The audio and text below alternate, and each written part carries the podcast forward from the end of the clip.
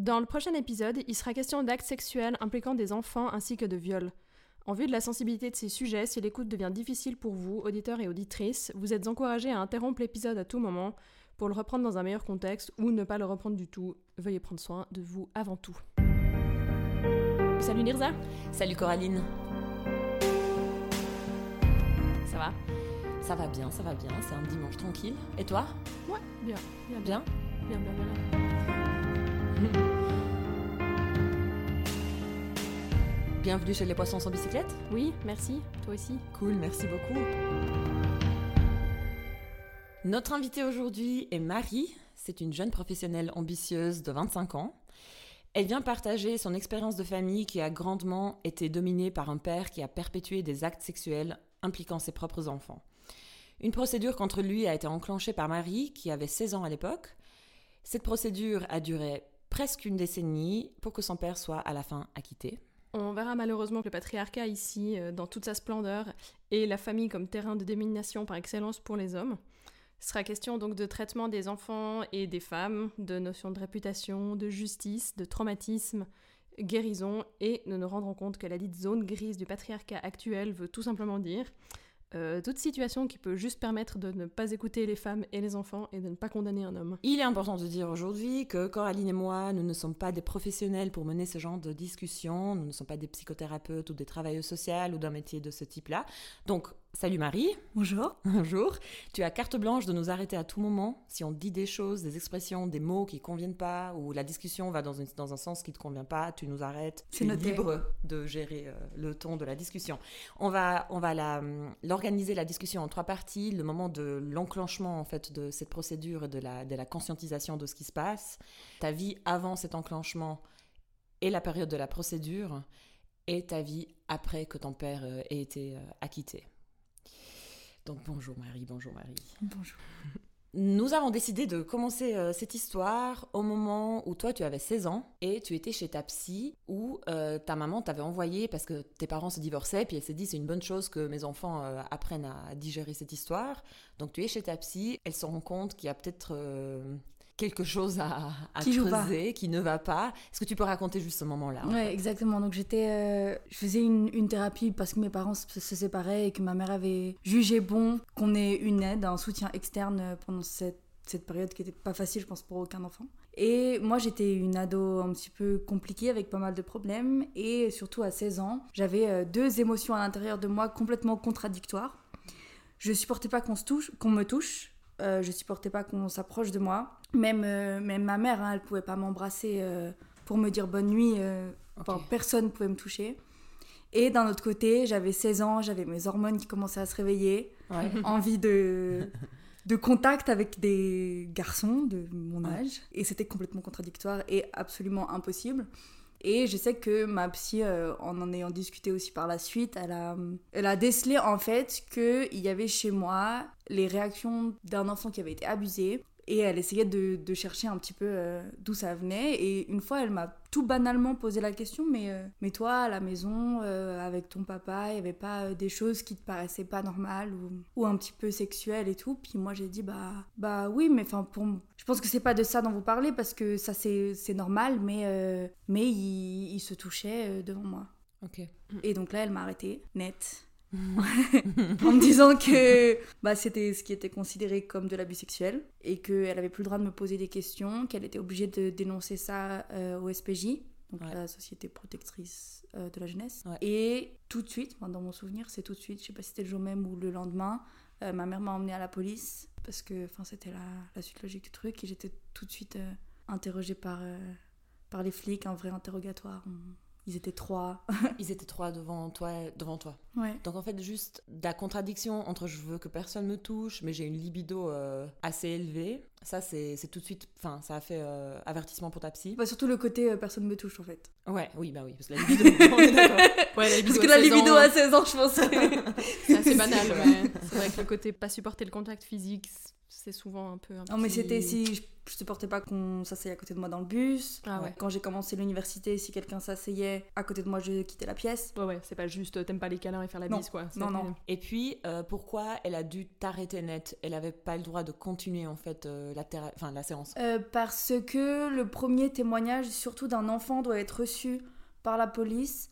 Euh, sinon, ça peut être considéré comme biaisé. Hmm. Genre en discutant avec la psy, elle t'a monté la Ouais, tête. elle aurait, ou- elle aurait pu m'aliéner, euh, me dire euh, mais non, en fait, euh, c'est faux ce que t'as ressenti, euh, c'était plutôt ça ou plutôt ça. Ouais, et ouais. du coup, enfin, j'avais pas le droit d'en parler avec ma psy, mais ils ont aussi dit que j'avais pas le droit d'en parler avec ma mère. Donc on est arrivé au commissariat, ma mère, elle était complètement à l'aveugle. Parce qu'en fait, c'est la police du coup qui l'a appelé, en fait. Tu, tu te souviens de ça? Je sais pas parce que dans ma chronologie de la chose, c'est allé très très vite. Ouais. Enfin, j'ai envie de supposer que, que ça va très très vite, surtout quand c'est des enfants qui sont en danger.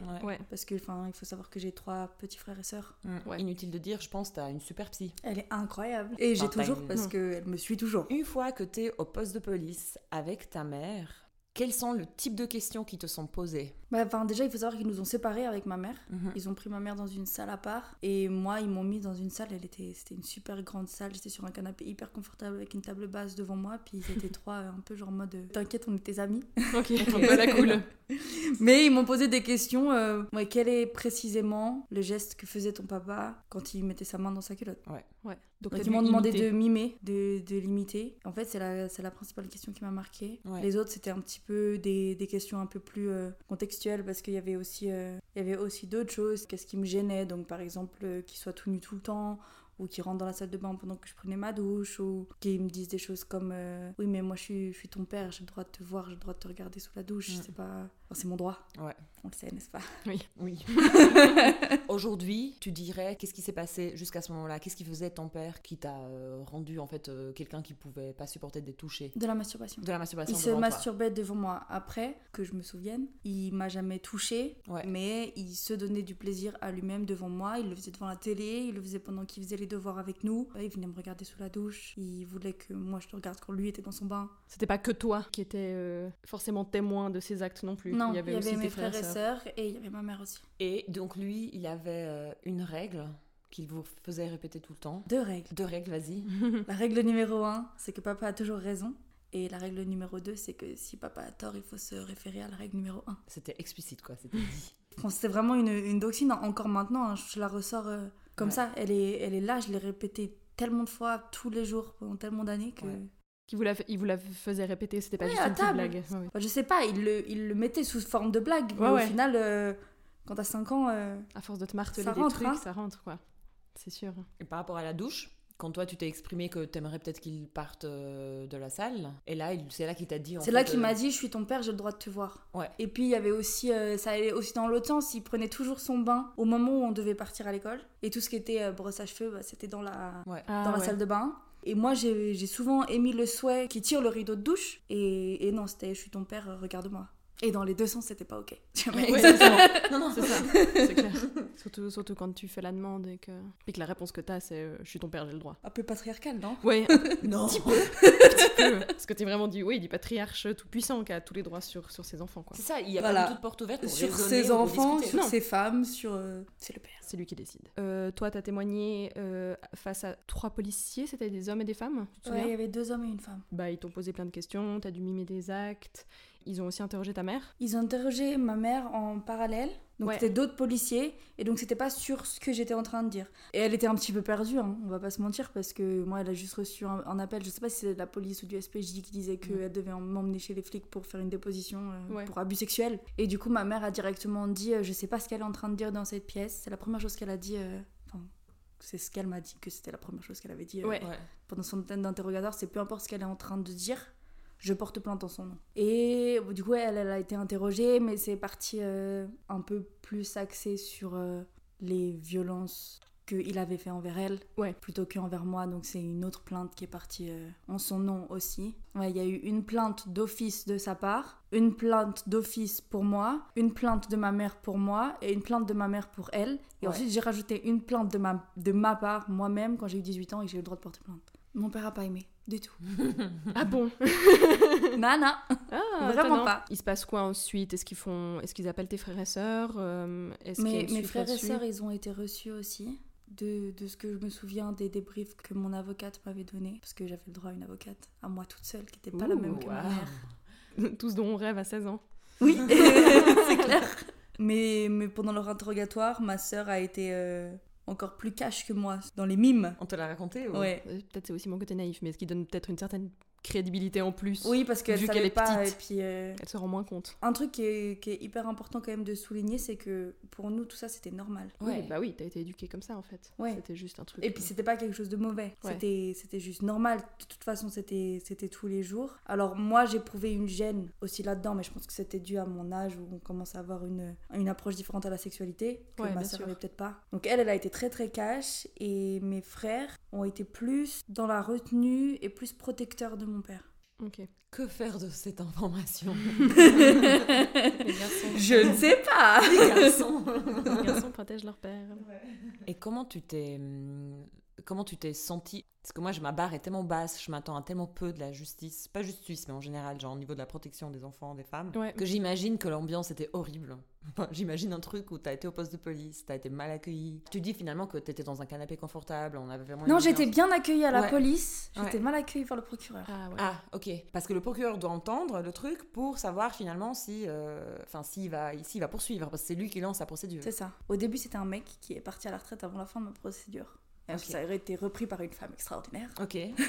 C'était vraiment, vraiment comme dans les films. Toi, tu es à une, à une table comme à l'école. J'avais mon avocat d'un côté, l'avocat de mon père de l'autre. Il faut savoir que l'avocat de mon père est un, un salopard presque pire que mon père. Parce qu'il annonce la couleur. Et t'as le procureur qui est sur une estrade, derrière un bureau immense.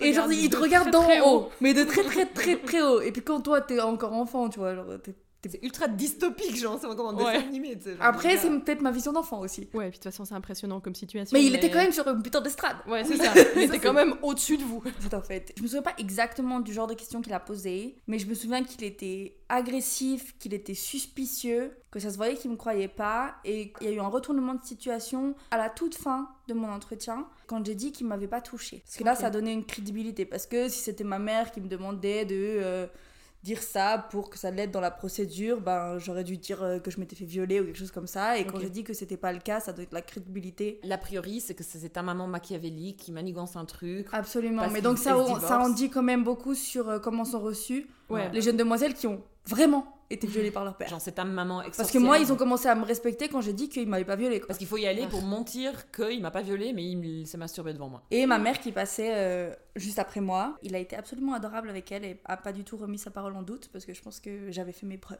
T'avais passé l'épreuve du feu, quoi. C'est euh, bon. Du coup, et la plante est partie. Mais ça, c'est un truc, euh, Coraline en en parlait dans, dans un des épisodes, c'est que quand tu transposes des situations sur d'autres problèmes, genre mhm quand c'est pas sexuel, quand c'est pas contre des hommes, euh, ça marche pas, quoi, ce qu'elle raconte, euh, Marie. Genre, euh, tu vas porter plainte parce que tu t'es fait voler ton porte-monnaie. Personne va commencer à dire hein, T'es sûr T'es sûr t'avais un porte-monnaie vraiment dans ta poche Est-ce que, est que, tu as vraiment dit Non, ne prends pas mon porte-monnaie? Ouais, c'est ça. Ça, marche pas. Ça s'effondre. Enfin, il y a juste pas d'argument derrière. En fait, on voit juste toujours ça avec ce filtre patriarcal derrière, à se dire genre hmm, peut-être que c'est pas vrai. Peut-être que voilà, c'est une sorcière qui veut à son père. C'est ça. Comme sa mère d'ailleurs. Ou c'est ça, ouais, où, elle est manipulée par euh, sa mère machiavélique. Euh, ou sa psy d'ailleurs. Diabolique. Ou sa psy. Oh, Mais ouais, il y, a trop de femmes euh, là dans cette histoire pour que ça soit, que ça soit net. Bah, bien, sûr, bien sûr. C'est vraiment partir du principe que les hommes font juste jamais rien de faux et les femmes ont toujours de mauvaises intentions. Oui, et puis que n'importe quel moment un homme et euh, pas euh, t'arrange pas, et eh ben tu l'accuses de viol et puis euh, traîne son nom dans la boue et, et sa vie est ruinée parce que ça arrive. Parce qu'il t'a regardé de travers, sûrement. C'est ça.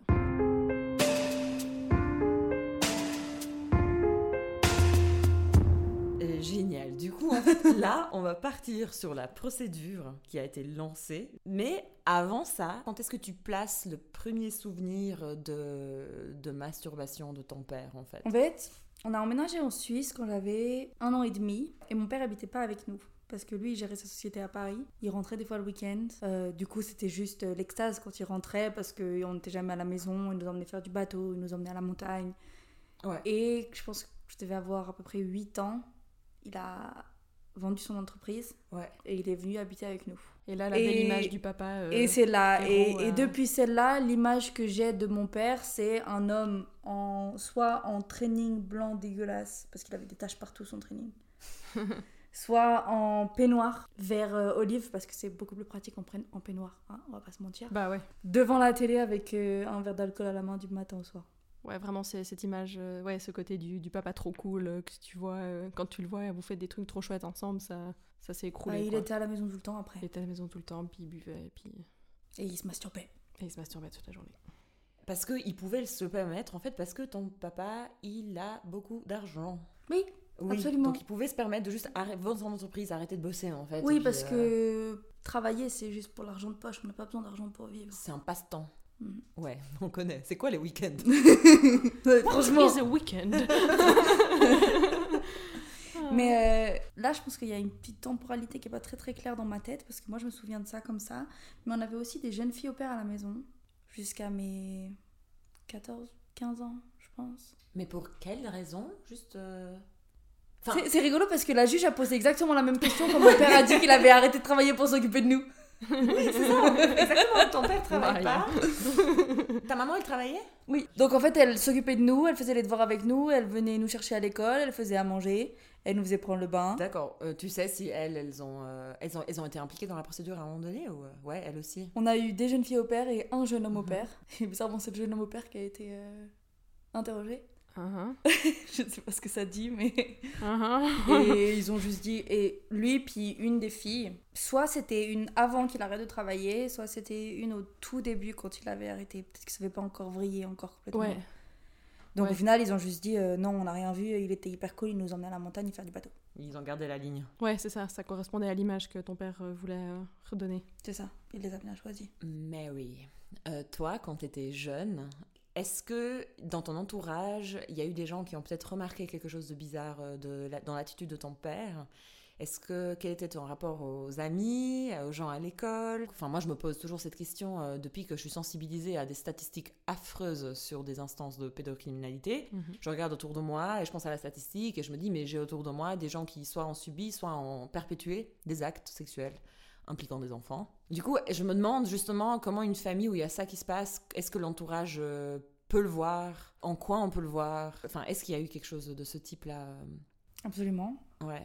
C'était hyper compliqué, j'avais très très peu d'amis. Tous les week-ends on était absents, toutes les vacances aussi. Moi je me souviens que j'avais pas le droit d'aller dormir chez des copines. Ouais. Et j'avais non plus pas tellement le droit d'inviter des gens à la maison. J'étais beaucoup la victime de harcèlement scolaire pour euh, différentes choses. J'étais un petit peu un petit peu boulotte, j'étais euh, la première de la classe, ouais. toujours la chouchou des professeurs. Et puis notamment j'étais la fille du pédophile. Ah ouais, d'accord. Donc en fait, il, il, avait une réputation. Il avait une réputation, oui. Qui était enclenchée par quoi en fait? En fait, euh, je faisais de, de, la gym, je faisais des agrès et mon père venait euh, me chercher à la fin des entraînements dans les vestiaires des filles. Avec toutes les filles, toutes les jeunes filles, hein. on était petites, hein, ouais. 8, 9 ans, 10 ans maximum, qui se changeaient. les autres parents faisaient pas ça? Non, les mamans peut-être, les papas sûrement pas. Et mon père, il venait, il rentrait dans les vestiaires. À partir de hmm. ce moment-là, j'étais euh, la fille du pédophile et ils, ils en ont fait toute une histoire. Ben, on me parlait plus à l'école et j'ai raconté ça à la maison et mon père a fait euh, tout un pataquès. Il a convoqué les parents, il a convoqué les professeurs, il a convoqué les enfants qui avaient dit ça pour leur dire mais en fait ça va pas. Ça avait touché une corde sensible. Il fallait rétablir la vérité, qu'il était un père extraordinaire et que que tout allait bien. Est-ce que tu penses que les adultes sont, sont inquiétés plus que ça? Parce qu'une fois qu'on a vu un homme extraordinaire. Les adultes, pas, c'était euh, c'était juste des mots comme euh, porno dans la bouche d'enfants de 8 ans qui euh, savaient même pas ce que ça voulait dire. T'étais vachement isolée en fait. Oui. Indépendamment de ça, justement, c'est clair que dès que t'es la première de la classe, euh, les gamins sont un peu horribles, tout ça. Ouais, il en faut pas beaucoup, quoi. Mais ton père a fait quand même un travail actif pour que tu sois plus isolée que ça. C'est-à-dire, t'avais pas le droit d'aller chez tes copines. En vacances, en week-end, t'étais jamais là pour socialiser. Et il te disait, genre, explicitement, euh, tu traînes pas avec les gens. En gros, c'est ça, oui. Ils ont commencé vraiment à se retourner contre moi, notamment en 5-6e. On était à l'école à la Croix, donc on avait le bus scolaire pour redescendre, parce que moi j'habitais plutôt dans les bords du lac. Hmm. Et tous les élèves attendaient que j'ai tourné au coin de la rue pour descendre du bus. C'est vraiment les trucs euh, qui marquent et puis qui continuent à isoler en fait, qui continuent ce, ce processus. C'est encore une blessure ouverte. Hein. Bah oui, bah j'imagine, euh, tu m'étonnes. Enfin, c'est sûr que si en plus tu t'es isolé des autres, enfin j'imagine que en plus ce genre de situation familiale, ça te donne pas confiance en toi, même si tu te rends pas compte que c'est pas normal. Ton père t'isole et finalement les autres isolent aussi. Mon père m'isolait et à la maison c'était aussi tout un dénigrement. Il fallait pour les autres être la plus belle, la plus forte, la plus douée, n'avoir que des bonnes notes, euh, mais à la maison c'était t'as envie de mettre euh, du vernis à ongles, t'es vraiment une pute. Ok, ok. Ah ton, ton, père te traitait souvent de pute ou d'autres trucs comme ça. Ouais. Ce qui aide pas à avoir. Euh, Confiance en soi. Non. Donc c'était déjà toute une logique un peu de domination, quoi. Enfin, des vrais contacts, des vraies relations. Ah, mais c'est de, la domination complète. Et puis, même c'est une domination qu'il avait sur ma mère elle était témoin, mais elle était tellement sous emprise qu'elle était incapable de réagir. Ouais, c'est sûr, quand tu vis ça depuis euh, des dizaines d'années. Euh. Et puis ma, ma, mère, elle a eu, euh, elle a grandi sans père parce que son père est mort quand elle avait 4 ans, je crois. Mhm. Et son frère aîné est dans le même schéma que mon père. Ah, donc c'est aussi l'exemple qu'elle avait eu grandissant. Donc, Puis même l'éducation qu'il te faisait, c'était une éducation de domination, c'est-à-dire tu dois être la meilleure, tu dois être la plus ci, la plus ça que les autres, mais surtout pas avoir de vraies relations. Je me souviens aussi d'un épisode où on avait des amis à manger à la maison et mon père euh, qui racontait à quel point c'était formidable notre relation père-fille et puis moi qui me retourne vers ma mère me disant mais pourquoi il dit ça euh, On se gueule tout, tout, le temps dessus lui et moi. Mhm. Parce que moi j'ai commencé à me rebeller très tôt contre euh, ce patriarcat. Ouais.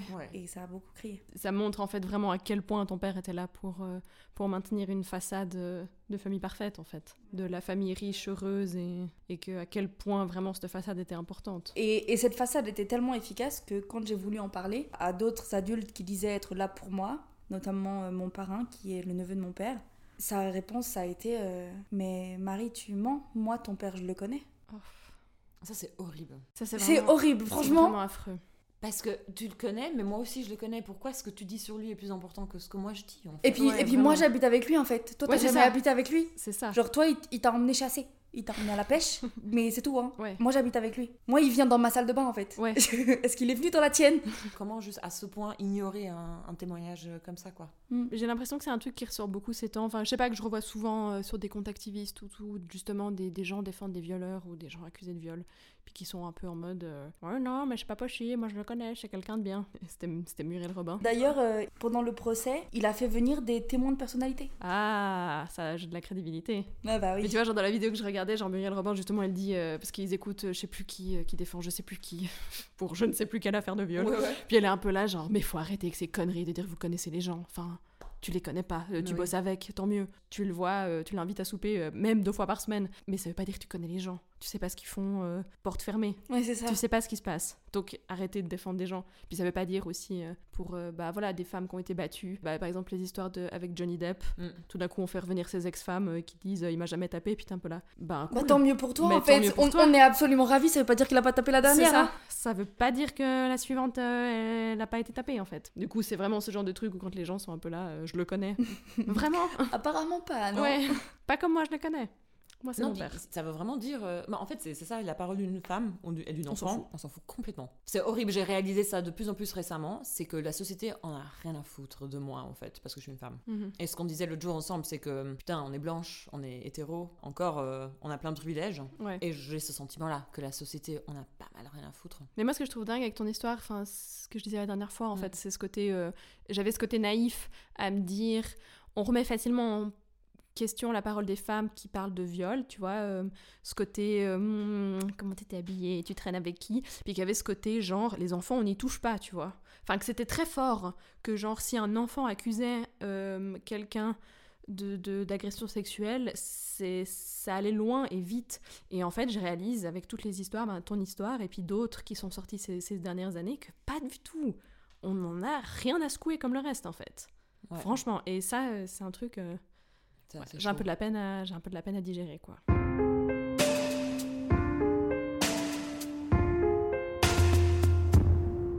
Bon, du coup, pendant cette procédure, en fait, toi, tu, tu habitais plus avec ton père? Non. Avant tout ça, en fait, euh, enfin, quand ma mère a demandé la séparation, mhm. il voulait pas partir de la maison, donc il dormait dans le bureau.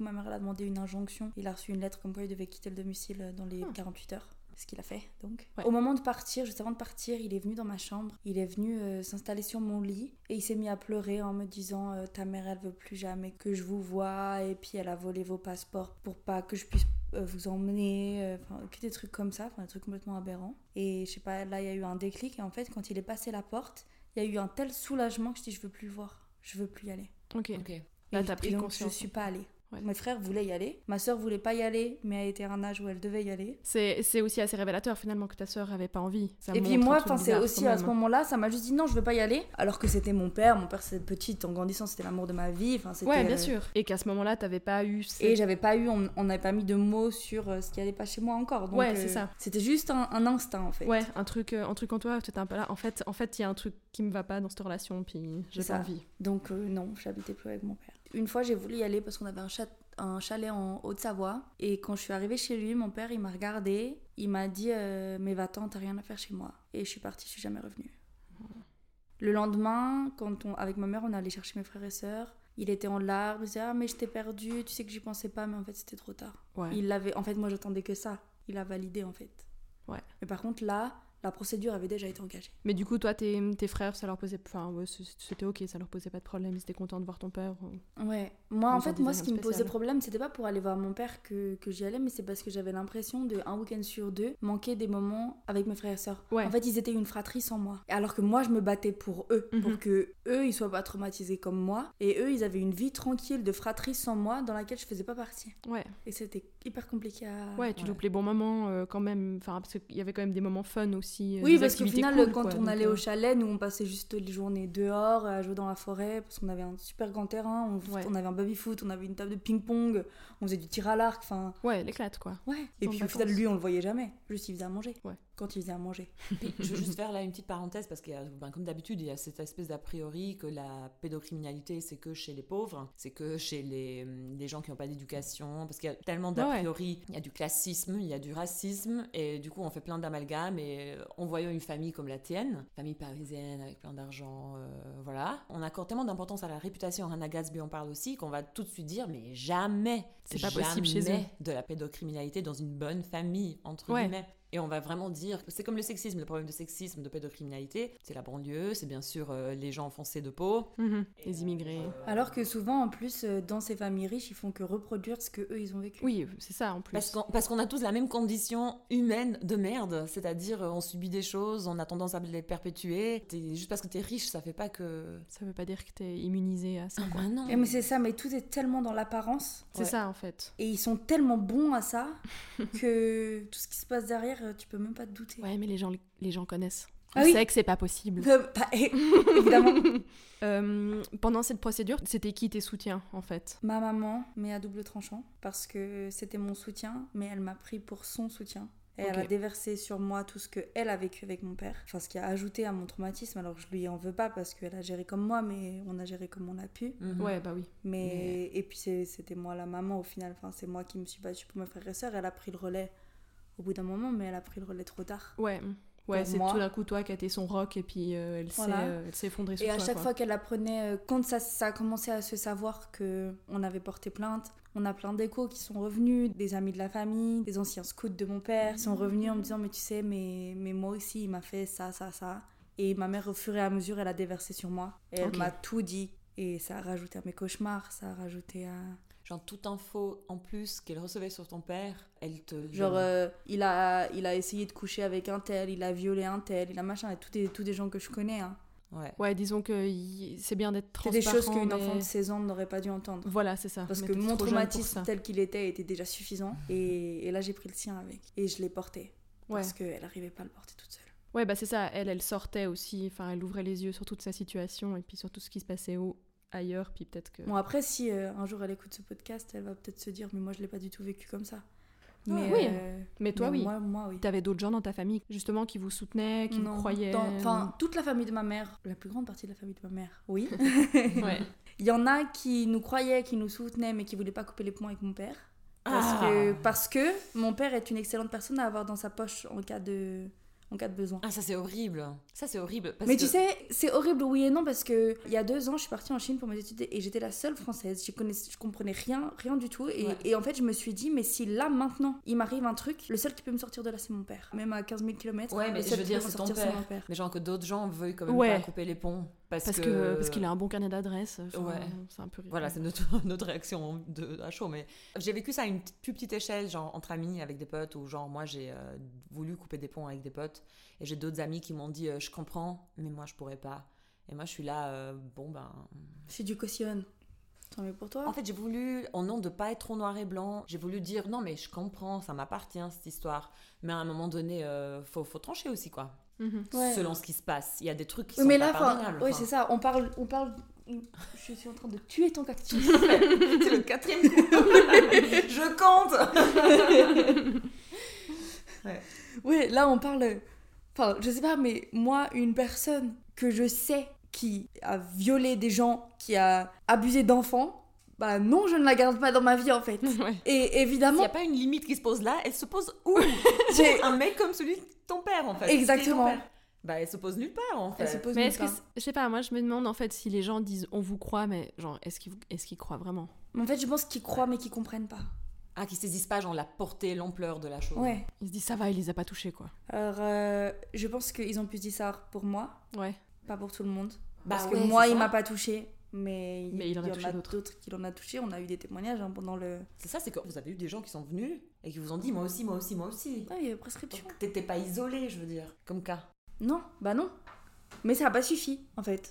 Mais même c'est ça. aurait suffi. Mais moi c'est ça. Je comprends pas. Enfin là, genre il y a des gens. Oui, mais il y a prescription. Mais oui, mais c'est arrivé. Fucking. What? Genre, Alors ok, il avait eu 18 ans la semaine dernière. Mais du coup, enfin, genre c'était quand même un jeune, je sais pas. Et puis ça devrait peser dans la balance. Oui, sur genre. Genre un témoin de personnalité, peut-être. C'est ça, au moins me croire plus. Juste ça déjà. Juste ça, juste. juste... Donc euh, la famille de ma mère euh, nous, a, nous a cru. Par contre, dans la famille de mon père, ils ont coupé les ponts avec moi parce, et avec ma mère parce qu'on était des sorcières qui avions inventé un, un mensonge effroyable sur euh, le fils héritier. Ouh. Ouh. Et, et non, c'était vraiment très très compliqué. Ma tante a pris ses distances avec nous mais pas mon oncle. Donc ma tante a 10 ans de plus que mon père et mon oncle a genre 3 ans de moins que mon père. Donc mon oncle, ça a été. Il est en première base. Ouais.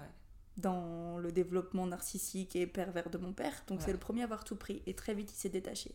Donc lui, il a eu aucun doute. Ok, il, savait. cru, quoi. Il a aussi compris que c'était quelqu'un, même si c'était son frère et qu'il l'aimait, c'était quelqu'un qu'il ne pouvait pas avoir dans sa vie pour son bien-être à lui. Ouais. ouais. Quand nous, on a fait pareil. Ça l'a pas étonné. Il l'a compris. Et d'ailleurs, euh, enfin moi, j'ai passé mes vacances cet été chez lui. Enfin, c'est ma famille. C'est mon nom, c'est mon sang, c'est ma famille.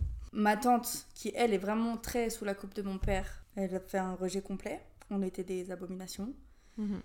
Et le plus compliqué, c'était mon grand-père. Ouais.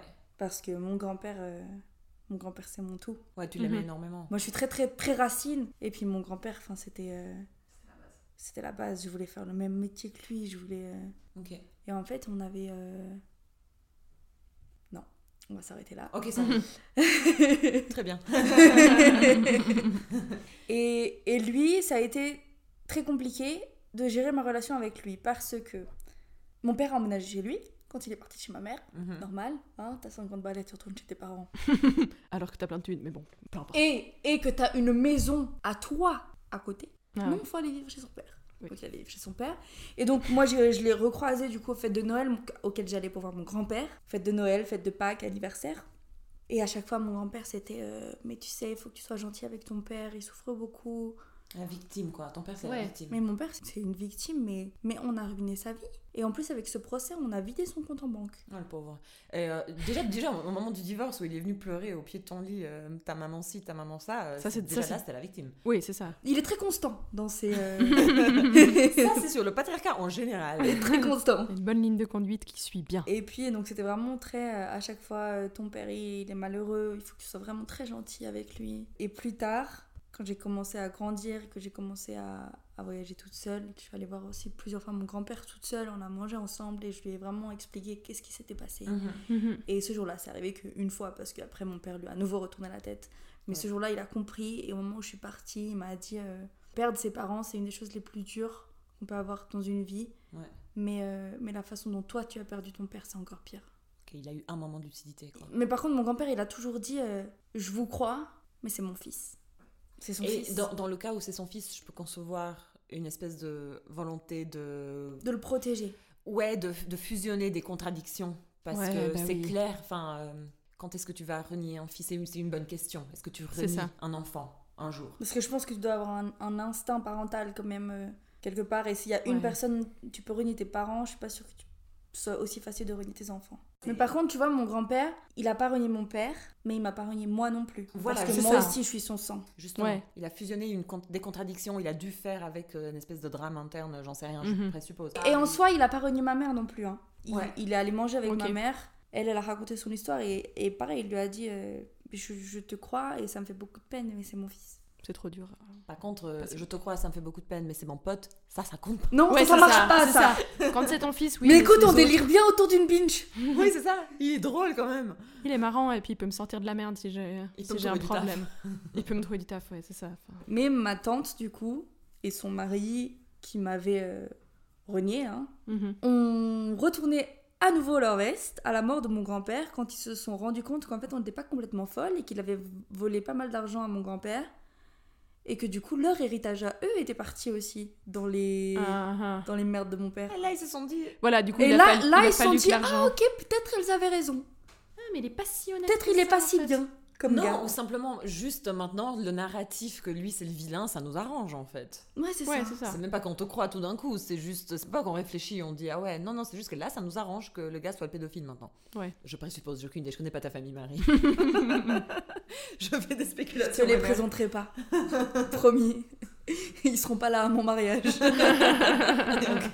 Sans blague. Le mariage de Marie, ce sera euh, côté maman et puis bon.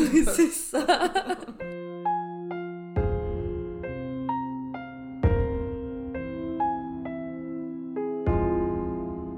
Coup, ça fait que euh, la plupart du temps, tu vivais donc avec euh, ta mère, euh, tes deux frères et ta sœur. Mhm. Puis vous aviez, enfin, ça, ça, se passait comment un peu au quotidien? Il y avait une bonne ambiance, vous vous entendiez bien ou non Ils te soutenaient, tes frères et sœurs? Non, non, absolument pas. Ok. Mais en même temps, il faut savoir, enfin, je les comprends parce que ça a été un poids tellement, tellement lourd pour moi mhm. à un âge où j'étais pas capable, j'avais pas les épaules et j'ai vrillé. Donc mm. je suis devenue irritable, mm. méchante. En plus, ils comprenaient pas, ils me soutenaient pas. À cause de moi, ils pouvaient plus voir leur père. Parce que du mm. coup, quand le SPJ s'en est. Au début, ils n'avaient pas le droit de le voir. Après, ils pouvaient le voir seulement en présence de quelqu'un. Il y a eu plein de plein d'étapes. Et moi, j'étais invivable. Et j'étais vraiment, vraiment pas bien. Et c'est compliqué quand t'as quelqu'un autour de toi qui est, qui est pas, pas bien. Je suis tombée en dépression, très très forte dépression. Je faisais des cauchemars toutes les nuits dans lesquels je me faisais violer toutes les nuits. Euh, ma psy a décidé à ce moment-là de me mettre sous antidépresseur. Ça a un peu amélioré les choses, mais il y a eu beaucoup de, de hauts et de bas à chaque fois qu'on a essayé de diminuer. Mhm. J'ai toujours fini par replonger. Mhm. D'ailleurs, euh, aujourd'hui, je suis encore sous antidépresseur. Et donc, non, ça a été très très compliqué pour mes frères et sœurs. Ça, enfin, ils se sont beaucoup éloignés de moi. Ce qui a rendu les choses encore plus dures parce que moi, c'est pour eux que je me battais. Ouais. C'est pour que eux ils vivent pas ça. Ouais, parce que toi, c'est pour que eux se retrouvent pas dans l'état dans lequel j'étais. Voilà, c'est ça. Alors comprenez, merde. Ouais, c'est ça. C'est que pour toi c'était trop tard entre guillemets, puis ben eux, euh, t'avais pas envie que ça leur arrive la même chose. Ouais. Du coup, c'est difficile quand tu vois que les gens comprennent pas. Et en même temps, justement, t'as tes propres problèmes à gérer, et puis ça fait que. Ouais, mais du coup, enfin, dans mon narratif, mm. le démon c'est mon père, dans le leur, le démon c'est moi. Ouais. Oui, puis puisque t'allais mal, tu devenais insupportable, c'était trop facile de te démoniser. Ouais, en plus. Quand t'es des gamins, en plus, ta grande sœur, euh, elle te gueule dessus, par exemple, enfin, ça va vite, quoi. Ouais. Donc ça, c'était... Non, mais ça en était arrivé à un point, encore il y a quelques années, euh, ma sœur, elle voulait pas que je rentre à la maison pour les vacances. Ouais. Elle voulait pas que je rentre à la maison pour mon anniversaire. Et une fois, j'ai surpris une conversation téléphonique. J'étais au téléphone avec ma mère, et ma mère a oublié de raccrocher, et il y a ma sœur qui a débarqué, euh, c'était pour mon anniversaire. Elle lui dit, mais je veux pas que Marie, elle rentre pour les vacances, elle va tout nous gâcher. Ah, c'est dur. C'est dur à entendre. Alors que moi, enfin, il y avait eu un, un, spectre de progression dans mon état. Bon, c'est plus le cas maintenant, je m'entends très bien avec ma sœur. Et on va manger ensemble euh, toutes les deux une fois par semaine sur sa demande. ouais, c'est cool, ça a évolué, mais disons que ça change pas que quand t'étais un peu au plus bas, ben, eux ils comprenaient pas forcément que c'était difficile. Et puis ma mère a, a, fini par abandonner aussi. Ouais. Abandonner euh, Moi, parce que j'étais trop mal. Ouais. Elle a dit je peux, enfin, je peux plus rien faire, euh, genre limite je te fous dehors parce que à un moment elle était pas loin. Ah on m'a sorti des phrases comme t'es vraiment comme ton père. Ah ouais, oh. ouais c'est rude. Ça aussi, c'est rude à entendre. Mais tu vois, le truc, c'est quand elle me disait un truc comme ça, j'étais tellement invivable que moi, j'étais capable de pas lui adresser la parole pendant trois semaines. Enfin, c'est clair que c'est difficile à vivre, justement, quand t'as quelqu'un qui est en train de vivre un trauma et puis qui est, euh, bah, qui est au bout du rouleau, en fait, qui est en dépression, désagréable, irritable et tout, puis que ta mère, ben, en fait, elle avait pas, elle avait ses propres trucs à gérer aussi, puis... Et, elle avait quatre enfants. Et elle avait quatre enfants. puis tout d'un coup, t'en as un qui prend euh, autant de place, c'est difficile à vivre. Et puis pour toi, c'est horrible? Parce que t'as vécu tout ça, tu portes toute la procédure sur les épaules et tu te mets tout le monde à dos. Ouais, c'est ça. Tout le monde te déteste. Pas de soutien, c'est que on est, agressif envers toi en fait. On, ouais, Exactement. On te démonise et je pense quand on te diabolise comme ça, je pense que tu te vois aussi un peu comme le diable, non? Enfin, tu te. Ah bah j'étais très très très très mal dans ma peau. Hein. Tu te vois vraiment comme la mauvaise personne en fait. Euh. C'est ça en fait qui est horrible, c'est que tu as vécu ce que tu as vécu avec ton père et puis euh, le carnage qui en suit, quoi. C'est ça fout en l'air des familles. Ouais, c'est ça. On se rend pas compte de la tornade que ça fait en fait dans, dans, ta vie, quoi, parce que ça fout tout en l'air. C'est pas ton père est parti, à euh, c'est réglé. Euh, tu, vas, tu vas voir à la télé ensemble. Ouais, c'est ça. Tu vas tu vas voir une psy euh, deux fois par mois et puis euh, et puis ça jusqu'ici ça va bien se passer. C'est pas ça le processus. La c'est quatre fois par semaine. et puis, c'est encore. Et puis t'es sous antidépresseur et puis voilà. Puis tout le monde te déteste.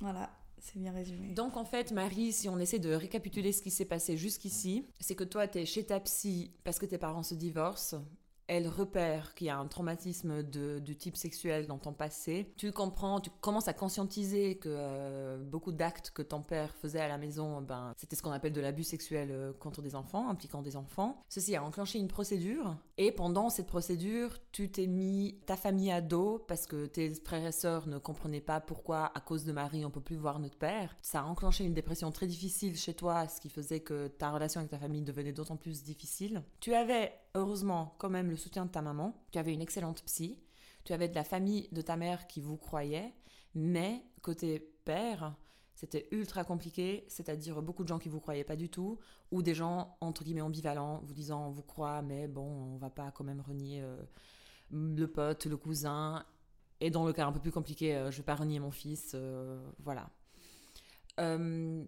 si on se détache un peu de, de, cette partie relationnelle avec la famille, euh, avec euh, tes amis en fait inexistants finalement. Niveau de la procédure, elle est enclenchée.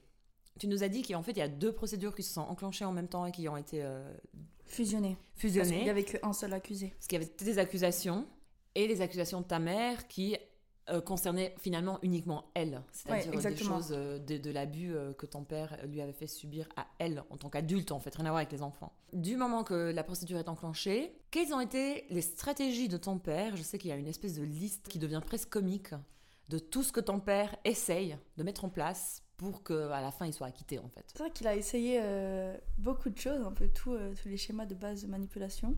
Qu'on connaît finalement. Qu'on connaît, trop bien malheureusement. Ouais, ouais. Mhm. Donc on a eu la victimisation, le je suis un pauvre homme euh, malmené par sa femme qui invente des histoires et qui force sa fille à faire euh, des fausses déclarations à la police. Euh. Pourquoi? Parce qu'elle voulait, elle voulait ramasser toute sa thune, ta mère C'était ça le narratif? Oui, je pense. quoi? Ouais. Quelque chose comme ça. On a eu l'énervement. Non, mais c'est pas possible. je tente. Voilà, c'est ça, le, le je tente.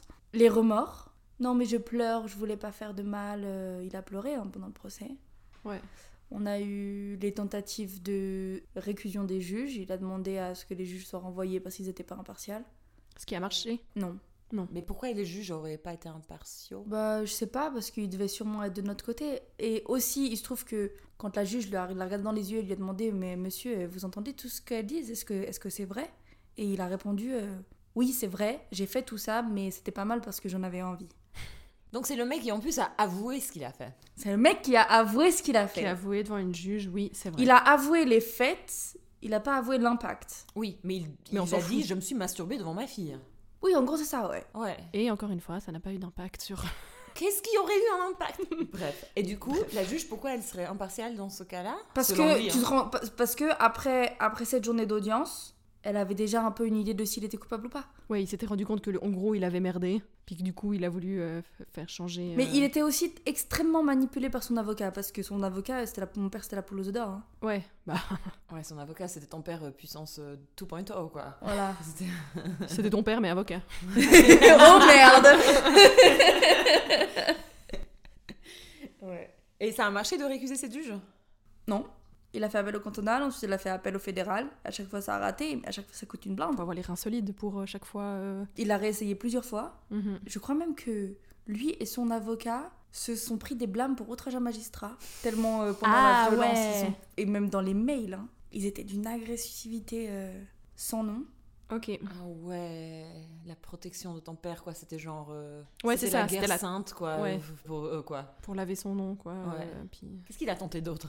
Bah, il a, il a tenté ses témoins de personnalité là. De euh, oui, mais non, je suis quelqu'un d'extrêmement gentil. Regardez, tous ces gens témoignent. Oui, mais si tu fais venir ton amant et ta sœur, ça va pas. Ouais, ils, ils sont pas exactement euh, impartiaux. Non, Ah. absolument pas. Au niveau de ta maman, est-ce qu'il a essayé euh, de attaquer sa santé mentale?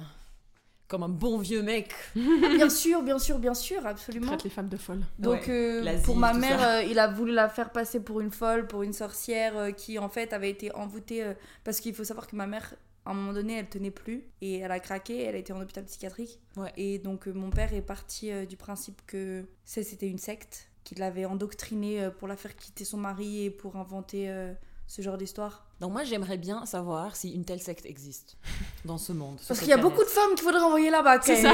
Parce que j'entends parler de beaucoup de sectes inverses, mais une secte qui endoctrine les femmes à quitter leur mari.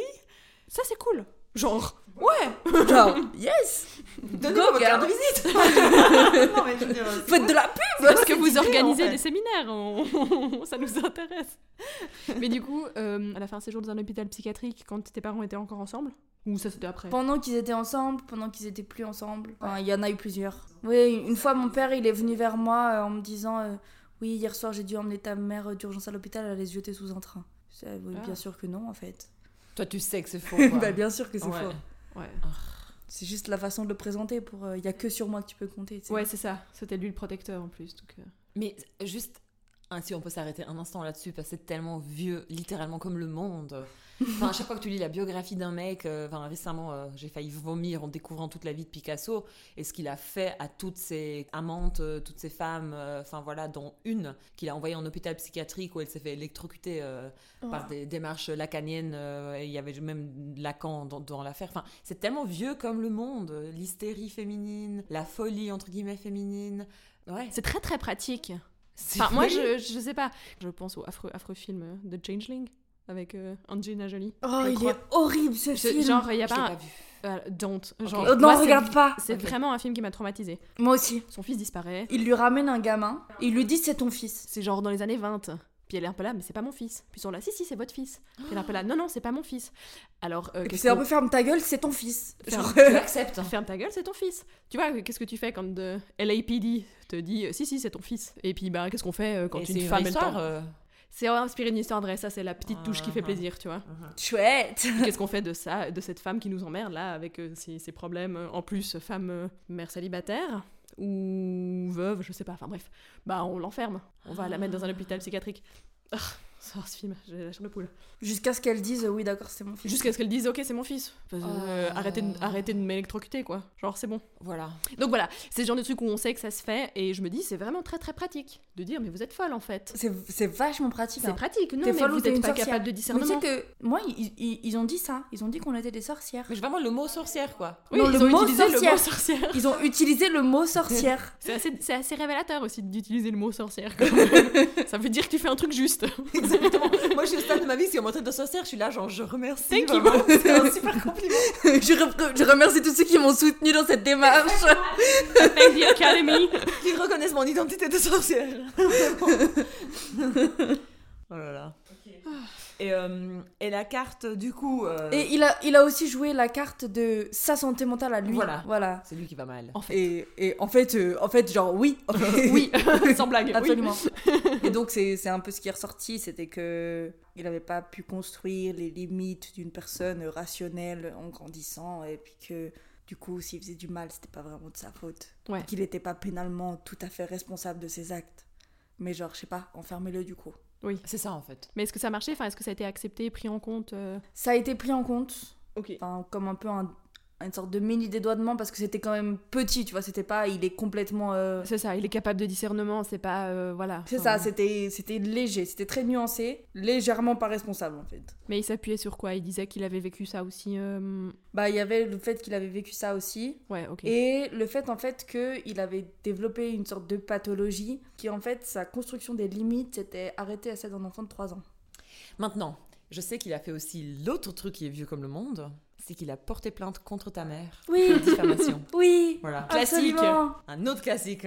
Ça, ça a marché aussi Enfin, du coup, ta maman a dû aller en procès pour, euh, pour ça ou euh? Je t'avoue que c'est la partie où j'ai arrêté de suivre parce que je voulais plus m'intéresser à ce qui touchait à ma mère. Je comprends. Ouais. du procès. Donc je sais pas tellement comment ça a abouti, mais je crois que ça a abouti nulle part parce qu'à la fin, c'est lui qui devait des thunes à ma mère et pas l'inverse. Oui. Donc, faut croire que ça a pas très bien marché. non. C'était un peu, ouais. Et il a aussi lâché une super phrase malheureusement euh, représente beaucoup trop bien euh, une réalité euh, collective sur le type de nom qu'on peut dire. Hmm. Il a expliqué en long, en large et en travers que quand une femme disait non, il y avait des grands noms, des petits noms, des noms qui voulaient dire oui et des noms qui voulaient dire non. Culture du viol. ça fait plaisir. Et des fois, elle ne savait pas. Euh, ouais, ça, elle, disait, ça, elle disait non, mais elle savait pas encore qu'elle allait dire oui. Bon, finalement, c'est aussi un peu un classique. Un, un hein. James Bond. C'est un petit peu facile. je pense que c'est bien de souligner à ce moment-là, quand même, qu'il a dit ça au procès, qu'il a dit oui, je l'ai fait, mais c'est pas grave parce que j'en avais envie. Et comme on l'a dit au début, il a été acquitté. C'est ça, en fait. Bah déjà, toute l'affaire est bourrée de contradictions. Genre, euh, il y a des grands noms, il y a des petits noms, et ça pas encore qu'elles veulent dire oui, donc euh, c'est à moi de les persuader. Mais en même temps, je suis pas responsable de mes actes parce que j'ai été aussi abusée quand j'étais petit, puis mes limites se sont arrêtées quand j'avais 3 ans. Donc euh, voilà, enfin, je veux dire, à un moment Puis j'en avais envie. J'en avais envie, donc c'est absolument pas une mauvaise chose si j'en ai envie. Ouais, moi je comprends pas. Ouais. Puis on a envie de croire que le gars c'est un cas particulier, mais pas du tout en fait. Euh, ça c'est genre c'est un slogan. C'est la base. Désolée, c'est un slogan de homme cis hétéro blanc quoi. Enfin genre j'en ai envie donc c'est ok non? Ouais. Je suis son père, j'ai tous les droits, c'est ça. C'est le slogan. C'est le slogan. on pourrait faire des, des, des affiches. Il peut faire des banderoles et des t-shirts. Je veux dire, non, c'est le blason avec euh, comment t'appelles la devise. Ouais, J'en ai envie, donc c'est ok. ça serait trop cool de. On fait le blason et la devise des hommes. ouais, c'est ça. J'en ai envie, donc c'est ok. Ou euh, mes intentions n'étaient pas mauvaises. Et tu savais pas encore que tu voulais. Bref. T'as dit non, mais c'est juste parce que tu sais pas encore que t'en as vraiment envie. Compris. T'as pas compris. Et je trouve ça euh, complètement genre euh, flagrant et euh, ça veut tout dire que le mec a avoué ce qu'il a fait. Il a pas dit non non j'ai pas fait. Tout était là en fait. Il y a eu des témoins qui appuyaient ce que toi tu disais. Enfin vraiment une, un panorama assez parlant sur ton père. Et à la fin, il est acquitté. En plus, le gars, moi, je l'imagine un peu comme un animal qui sait plus comment se défendre, qui va dans tous les sens dans ses salles. Ouais, c'est un petit peu ça, ouais. Ouais, genre, tu sais, qui se marche dessus, tout ça, il essaye toutes ses stratégies. à la fin, il est acquitté. Est-ce que tu sais comment ça se fait qu'il a été acquitté, en fait? Sur la base de quoi on a pu dire, en fait, euh, il est innocent? Je pense que ça s'est joué euh, à la toute fin sur la plaidoirie de son avocat, parce qu'il y a toujours cette chose le, que le doute profite à l'accusé. Et il a joué sur le doute. Mais où est le doute? Mais ouais, c'est ça, où est le doute? Le doute, c'est que c'est derrière les portes closes d'une famille. Peut-être que tout n'est pas vrai parce que parce qu'il y a un divorce en jeu, parce qu'il y a telle chose et... Mais les scouts, mais les autres Mais les autres ne peuvent pas être pris en considération parce qu'il y avait prescription. Donc ils n'ont pas le droit d'utiliser ça comme pièce. Ils n'ont pas le droit d'utiliser ça pour donner leur jugement. C'est pas recevable. Alors oui, on l'a donné, mais c'est pas recevable. Donc ton cas, c'est zone grise. Zone grise. Et du coup, il y a d'autres, donc on a quitté. On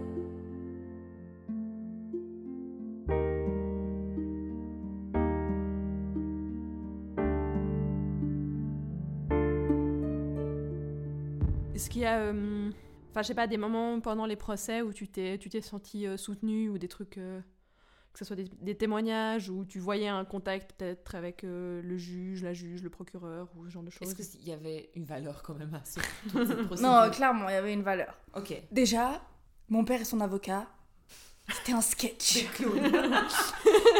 Franchement, dès que tu mets la distance nécessaire, mais à mourir de rire. Et d'ailleurs, il y en a eu euh, une ou deux perles où avec euh, ma mère, on était morte de rire. on était une ligne dans laquelle il y avait ma meilleure amie, moi, mon avocate, ma mère, l'avocate de ma mère, l'avocat de mon père, mon père. Et en face, il y avait les juges sur leur podium, machin. Et au milieu, entre nous, il y avait une chaise qui, qui faisait face au juge avec les témoins qui passaient. Et il y en avait le témoignage. Il y a plusieurs fois où on a réussi à retenir notre fou rire, là on n'a pas réussi. C'est quand ma psy a été interrogée. Moi, j'avais euh, j'avais délié le secret professionnel. Et du coup, elle a, elle a parlé de, de, de tout, des symptômes qui montrent que, euh, effectivement, c'est un abus sexuel. euh. Elle a vraiment appuyé mon, mon témoignage. Et puis, euh, à un moment donné, l'avocat de mon père, il se lève et il dit Mais euh, madame, je comprends pas, je vois pas qu'est-ce qu'il y a de, de sexuel à mettre sa main dans son slip. Et ma psy, elle a bugué. Franchement, il y, a eu- il y a eu un silence qui a plané. Elle s'est retournée pour parler directement à l'avocat. Elle a dit Mais monsieur, dans un slip, il y a un sexe. c'est tellement.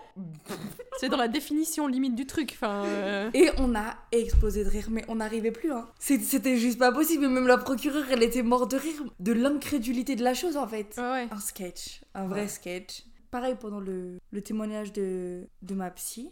Il a dit quelque chose, mais euh, si se gratter les couilles, euh, enfin, et mettre la main dans son slip pour se gratter les couilles, euh, c'était un abus sexuel. euh, Enfin, c'est pas possible. De toute façon, euh, tous les hommes le font, euh, mettre leurs mains dans leur slip. Pareil, ma psy, ça trouve, mais monsieur, on connaît pas les mêmes hommes. Ouais. on a ce qui était potes. ne m'invitez pas à Dis-nous vos tout. soirées. c'est ça. Donne des adresses, on boycotte. Ouais, vraiment. Disons que lui, il avait, la... Ouais, il avait la même stratégie que ton père, en fait, avec vous, c'est de faire comme si c'était normal. Ça s'appelle du gaslighting. Juste, mais non, mais c'est toi qui vois des choses. C'est toi qui Mais vois des tout, choses. tout, tout le monde fait ça. Tout le Mais monde, oui, c'est normal. ouais, tout le monde se masturbe devant ses enfants, je veux dire. C'est, euh, enfin, puis c'est un homme, il a des pulsions. Bah, C'est il en a envie. Il- Mais il en avait envie en plus. Ah, mais t'as dit non Mais tu savais pas que ça voulait dire oui. Euh, Il y a quand même euh, la procureure. Elle s'est battue pour nous, mais avec Ouais. une férocité Ouais.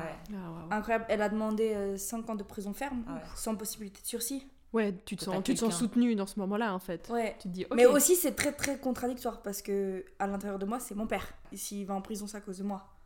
Ouais, d'accord. Et, Ouais, c'est ça. et il y va pour des crimes sexuels sur des enfants. Donc, il va se faire défoncer en prison. Donc t'étais peut-être un peu ambivalente. euh, Enfin, c'est pas que du, du sent- sentiment chaleureux, cool. euh. Non, parce que je préférais qu'il se soit rien passé et que j'ai pas besoin de faire ça en fait. Tout à fait. J'ai pas du tout envie, j'ai pas envie de priver mes frères et sœurs de leur père si eux ça marche pour x ou y raison, tu vois. Enfin, Parce qu'en fait, si lui il va en prison 5 ans ferme, t'en subis des conséquences aussi, en fait, qui sont pas des moindres. Comme tu dis, tes frères et sœurs qui voient pas leur père. euh, Ouais. Si il va survivre tant bien que mal à la prison, c'est toi qui vas peut-être vivre de la culpabilité, alors qu'on est d'accord, c'est pas ta faute, mais genre, euh, t'en subis des conséquences concrètes, quoi. Donc c'est compliqué pour toi.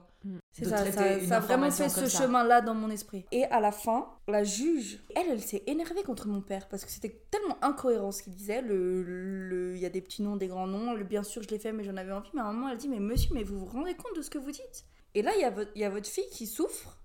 De quelque chose que vous avez fait, vous n'avez pas quelque chose à lui dire. Et, et là, mon père, il était en larmes, il était là, mais non, je sais pas, machin. Et, et la juge, elle l'a regardé, mais, monsieur, genre un, mot qui commence par P.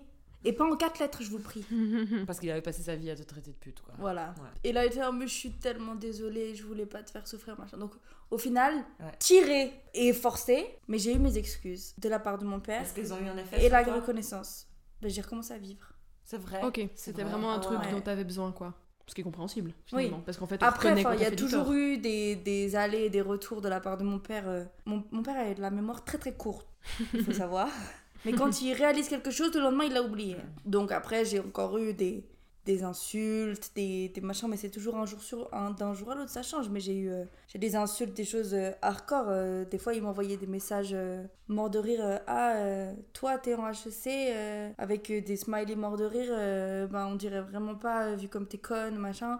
Ou des. Ah ouais, des trucs ultra gratuits, comme ultra ça, complètement aléatoires. gratuit ou des j'ai vraiment j'aimerais que tu te maries le plus vite possible pour changer de nom parce que tu mérites pas de porter mon nom. Pas envie de lui dire, c'est toi qui mérites pas. Ouais, c'est ça. Entre nous deux, c'est lequel, à ton avis, qui mérite pas de porter le nom de mon grand-père qui, lui, est un grand homme, tu sais. Mais si, ça m'a aidé à avancer. J'ai un peu lâché prise à ce moment-là. J'avais eu mes excuses.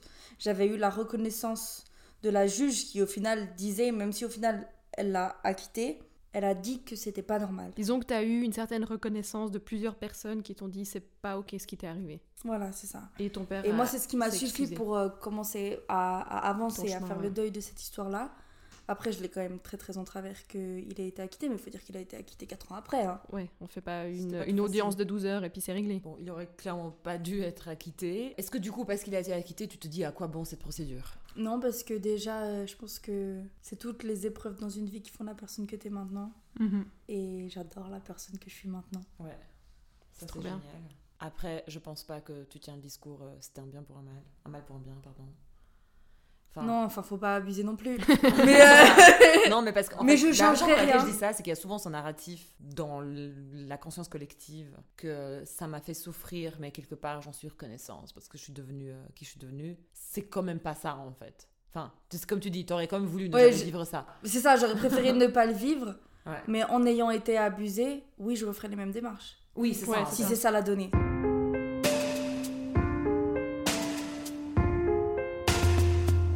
Maintenant, t'as quel genre de relation avec ton père? Ça dépend. Quand il vient dans la région, il envoie toujours un message et je les conduis poliment. Mais en fait, c'est vraiment par période. Et puis c'est vrai que, que mon père, si je le vois à, à, courte durée, il me met sur un piédestal. Je sais que pas cet été, mais celui d'avant, je suis allée manger avec lui. Euh, si j'étais, j'ai passé une semaine à Paris. Il m'a emmené au resto et il m'a présenté à plein de gens. Euh, enfin, je suis l'enfant prodigue en fait. Ouais. Ça se retourne très vite. Après, il y a toujours le revers de la médaille. Donc j'essaye d'éviter. Mais c'est vrai que souvent j'ai besoin d'une piqûre de rappel. Il retourne toujours sa veste. Mais c'est vrai que j'ai un peu à l'intérieur de moi ce, ce côté de. Moi je suis très très famille, c'est mon père. Normalement, le jour où je me marie, c'est mon père qui doit m'amener à l'église. Enfin, ouais, ouais. Mais, mais ce sera pas lui. Mais, mais j'aimerais bien. Peut-être que je devrais lui laisser encore une chance. Et puis au final, je lui laisse une chance. Et puis il a T'as toujours un, un, retour de. Il y a toujours. Un retour de claque, C'est ça. Un revers de. Ouais. Ok. Donc, euh, tu Donc euh, il me manque pas. Il est pas dans ma vie au quotidien. Des fois, j'ai besoin de quelque chose, alors. Euh, mais le moins possible, parce que dès que tu deviens un minimum dépendant, tu te le fais payer. Ouais. Est-ce qu'il a le même type de relation avec les autres enfants? Avec ma soeur, il a aucune relation. Il essaye de temps en temps. Mais ma soeur, elle l'envoie péter tout le temps. Avec mes frères, eux, ils le voient. Ils leur donnent des thunes pour leur anniversaire. Pratique. Ouais, n'est-ce pas Et j'ai un peu l'impression que, c'est plus par pitié pour lui qu'ils le voient, pas parce qu'ils ont envie de le voir, parce que c'est un père trop cool. C'est vrai. c'est l'impression que j'ai après. Et puis c'est un sujet qu'on n'aborde pas entre nous. C'est un sujet qui n'existe plus. Et puis euh, du coup maintenant, bah ta relation avec ta mère, puis elle, comment euh, comment ça va en fait? Enfin, est-ce qu'elle Elle a rencontré quelqu'un. Ouais. Quelqu'un que j'aime beaucoup, qui a toujours respecté mes limites. C'est la seule personne qu'elle nous a présenté, qui n'a jamais essayé de me toucher, qui ne m'a jamais fait la bise, qui a toujours respecté les distances depuis le début. Il a jamais dormi à la maison parce que je supportais pas, adolescente, d'avoir un homme dans notre environnement. Ouais. Il a été là pour moi quand j'avais des problèmes de, de couple. Il m'a expliqué beaucoup de choses sur les hommes et sur comment les hommes devraient se conduire avec leurs femmes, autant euh, dans le quotidien qu'au niveau sexuel. Ouais. Chose que bah, moi je savais pas forcément. Je crois qu'elle est très très bien avec lui. C'est cool d'avoir quelqu'un qui te redonne un peu, je sais pas comment dire, un peu une carte quoi, en mode. Euh, ouais, c'est ça. Voilà. C'est un, exemple en fait. Ouais, c'est ça, un, exemple, un exemple sain en fait, ce dont tu avais euh, cruellement besoin. Oui, absolument. Quelles sont, tu dirais, aujourd'hui les conséquences directes de tout ce qui s'est passé avec ton père et du procès euh, au niveau de ta santé mentale, au niveau de ta vision sur le monde, au niveau Qu'est-ce que tu vis aujourd'hui? Aujourd'hui, je vois toujours ma psy minimum une fois par semaine. Je suis toujours sous antidépresseur. Je suis célibataire. J'ai envie de dire. Est-ce que c'est un problème? Bah oui, parce que dans, dans, dans mes plans, j'étais déjà mariée à 25 ans, tu vois. Ah ouais, c'est ça. Tu voulais vraiment, tu veux avoir plein d'enfants et tout ça. Ouais. En fait. dans ma vie, ça, j'ai reproduit. Hein. Je me suis mise en couple avec euh, des gens qui sont comme mon père. Le premier, il était comme mon père niveau sexuel. Le deuxième, il était comme mon père niveau manipulation. Le troisième sera le bon. Donc tu, dirais que tu t'es remis dans des relations abusives en fait euh. Absolument. Ouais. Et, mais maintenant j'ai quand même cette sensation d'avoir reproduit c'est bon, tu vois. C'est fait. Parce qu'il faut savoir c'est l'être humain a trois façons de, de répondre à l'agression. Soit il court, soit il se bat, soit il fait le mort. Et mon père, du coup, depuis toute petite, m'a entraîné au final à rien dire, donc à faire le mort. Mm. Et le problème aussi, c'est que quand tu as un traumatisme comme ça, je sais pas pourquoi, mais les études disent, et c'est quelque chose qu'on a beaucoup débattu avec ma psy aussi, c'est que les gens qui veulent agresser quelqu'un, ils se tournent vers des gens qui ont déjà été victimes. Mm. Ouais. Et du coup, ça a ouvert la porte à beaucoup, parce qu'il n'y a pas eu que mes ex, mm. d'hommes euh, malveillants et malvenus dans ma vie. Mm-hmm. Et, à chaque fois, mon, mon corps a fait le mort. Mm. Quand un mec en boîte a voulu mettre euh, du GHB dans mon verre, mm. quand un collègue a tenté le harcèlement sexuel, mm. bah, ils sont tous arrivés à leur fin en fait, parce que mon corps fait le mort. Toutes ces, toutes ces actions de viol, d'attouchement, de, je, les, je les vis, mais je les, je les vois depuis en haut. Mhm. Je les vois pas depuis l'intérieur de mon corps, je les vois depuis. Je vois la scène comme si je regardais la télé. Et donc, ça, c'est quelque chose contre lequel je lutte encore aujourd'hui. Parce que ça arrive encore au jour d'aujourd'hui. Et puis, j'ai du mal à faire, euh, à faire confiance. J'ai aussi tendance, du coup, à quelqu'un qui, qui s'approche de moi et qui montre de l'intérêt pour moi à très très vite être méchante et l'envoyer péter. Mm. Parce que c'est moins risqué Mhm. au final. Ouais. Il y a aussi où j'ai ce réflexe de pas dire non parce que si tu dis pas non, c'est pas vraiment du viol. Je veux pas, j'ai dit une fois que je voulais pas, deux fois que je voulais pas, ok, fais ton histoire parce que comme ça, c'est pas du viol.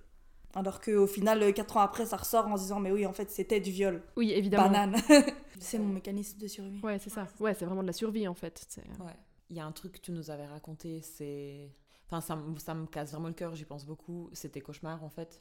Euh, tu racontais que normalement, un cauchemar se termine euh, au pire scénario avant Ouais. que ça. ait- Enfin, est-ce que tu veux nous raconter euh, Ouais. Dans les cauchemars, tu te réveilles toujours. euh, Enfin, si tu fais un cauchemar où tu tombes, tu, tu te réveilles au moment où tu commences ta chute, ou tu te réveilles au moment où tu meurs, ou tu te réveilles. euh, En fait, tu te réveilles au moment du scénario qui te fait le plus peur.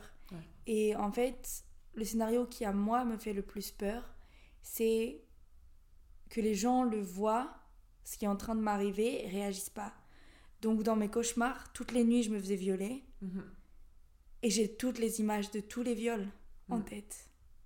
Parce que ce que j'avais peur, c'est que la personne qui est assise au bout du lit et qui nous regarde réagisse pas. Ouais. Toi, la pire chose, c'est pas le viol. Et à chaque fois, elle réagit pas. C'est la personne qui te soutient pas, en fait. Puis tu le vis vraiment dans le sens. Mais je le vis vraiment et Ouais. je me souviens des images, je me souviens de la tête des gens. Ouais. Ouais. Et ça, c'est des choses qui m'arrivent encore. hein. Le dernier, c'était la semaine dernière.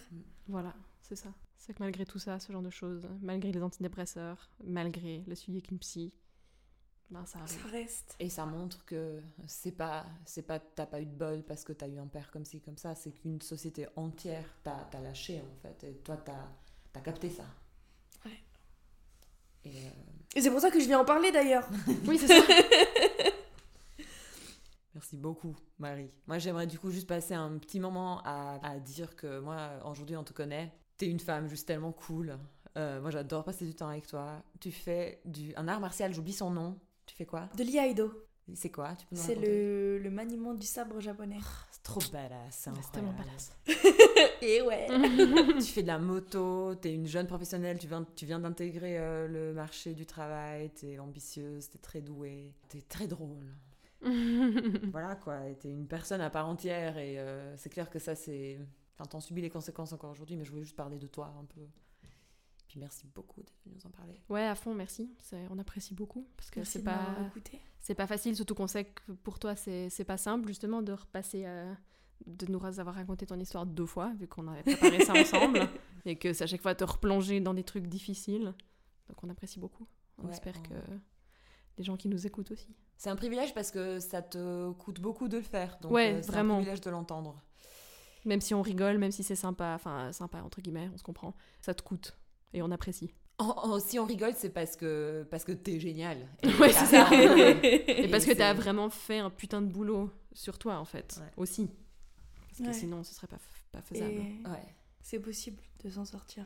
Oui, c'est ça et de aussi. devenir quelqu'un de génial. Ouais. Et de quelqu'un qu'on aime soi-même. C'est beau. Et euh, là, on va passer un super moment, les trois ensemble. Convenu.